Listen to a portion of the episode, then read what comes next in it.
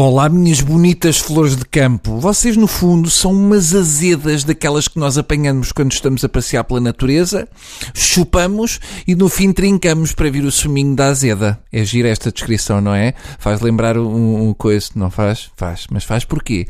Porque vocês são pessoas taradas com quem não se pode partilhar nada. Por isso é que eu às vezes prefiro que vocês não ouçam nada, que é para depois não irem despejar a larvidade e dizer ah, foi o Bruninho que nos sujou a língua. Quem é que sujou? Mas como é, como é que uma pessoa suja uma, coisa que afinal já está? Bem, vamos então prosseguir e fazer de conta que isto não aconteceu. Sabem quando é que uma pessoa percebe que está sem tema para uma crónica? Quando pensa num tema para fazer uma crónica e decide optar por fazer sobre pessoas que se descalçam antes de entrar em casa. Eu penso que a partir desse momento já é claro qual o calibre do tubo de hoje. Mas alguém tem de perder 4 minutos de vida para pensar neste assunto, porque de facto há pessoas que não só se descalçam antes de entrar em casa, como fazem questão que também nós nos descalcemos antes de darmos entrada na propriedade do menino. Estamos perante um problema de chulé. E porquê?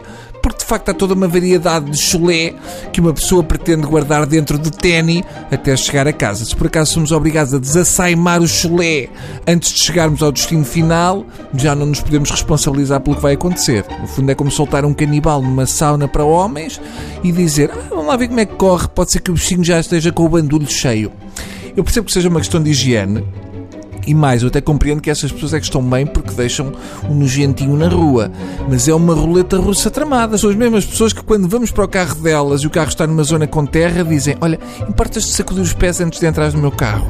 E depois ficam dois patetas a bater com os pés no chão, como se estivessem à procura de um alçapão imaginário. Depois param durante 3 segundos para olharem para a sola dos pés e voltam a sacudir mais um pouquinho. No fundo é uma espécie de grupo de bailarinos com um ligeiro atraso que só ensaiam perto de portas de carro, porque há pessoas que entram no vosso carro com o tapete limpinho e conseguem trazer 3 hectares de terra agarrados aos pés e nem dizem nada. Só quando vão sair é que dizem: é pá, desculpa lá.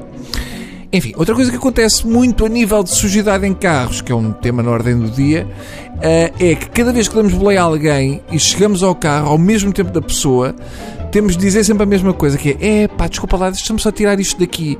E isto é o quê? É uma quantidade inenarrável de lixo e, e restos mortais de coisas que nós vamos guardando no banco do passageiro.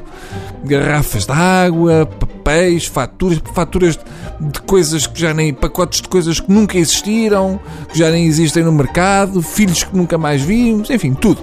E depois disto, limpamos então o que está no chão, que no fundo são as coisas que já estiveram no banco e que foram despromovidas para dar lugar a lixo mais fresquinho. E a pessoa fica em pé a olhar para nós a ver quando é que aquele espetáculo de dança moderna chega ao fim.